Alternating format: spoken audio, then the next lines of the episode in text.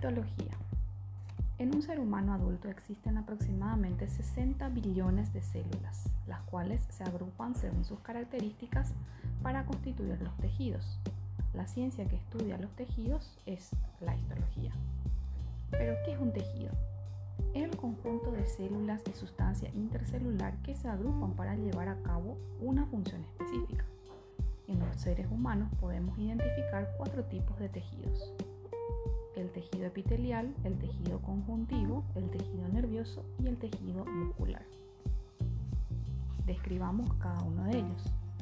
Tejidos epiteliales. Existen los epitelios de revestimiento, que como su nombre lo dice, revisten o recubren superficies, sean estas internas o externas, sus funciones son la protección de estructuras y el transporte de sustancias, la absorción.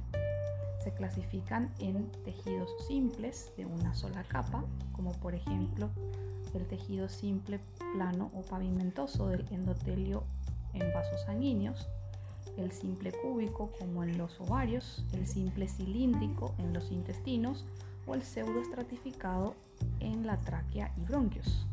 Luego tenemos al tejido epitelial estratificado con más de una capa, como el estratificado plano o pavimentoso de la piel, la boca y el esófago. El estratificado de transición o polimorfo que encontramos en la vejiga y vías urinarias y el estratificado cilíndrico como en la conjuntiva ocular.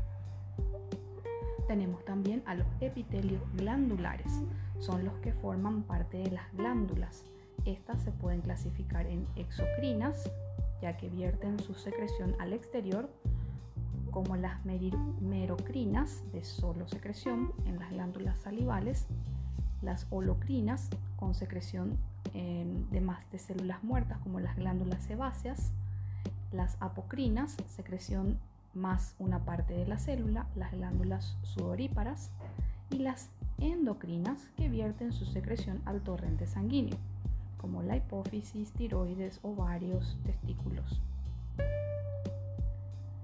En cuanto a los tejidos conjuntivos, tenemos al tejido conjuntivo propiamente dicho, que es el tejido fundamental en el ser humano responsable de dar sostén y nutrición a otros tejidos y órganos. Además, a partir de él se originan todos los otros tejidos conjuntivos Dentro de él identificamos grupos celulares importantes como fibroblastos, que sintetizan fibras de colágeno y elásticas, mastocito o células cebadas participan en las alergias, o los macrófagos, que son las células de defensa.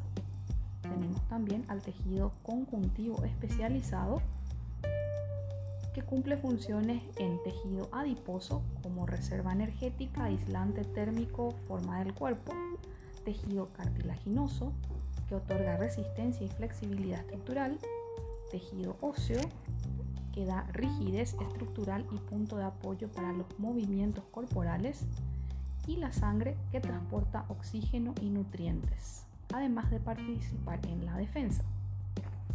Luego tenemos al tejido nervioso. Su función primordial es generar señales eléctricas, impulsos, para mantener comunicación entre las diferentes partes del organismo. El tejido nervioso posee dos grupos celulares. Las neuronas son células sin capacidad reproductiva que generan y conducen los impulsos nerviosos interpretándolos y elaborando respuestas.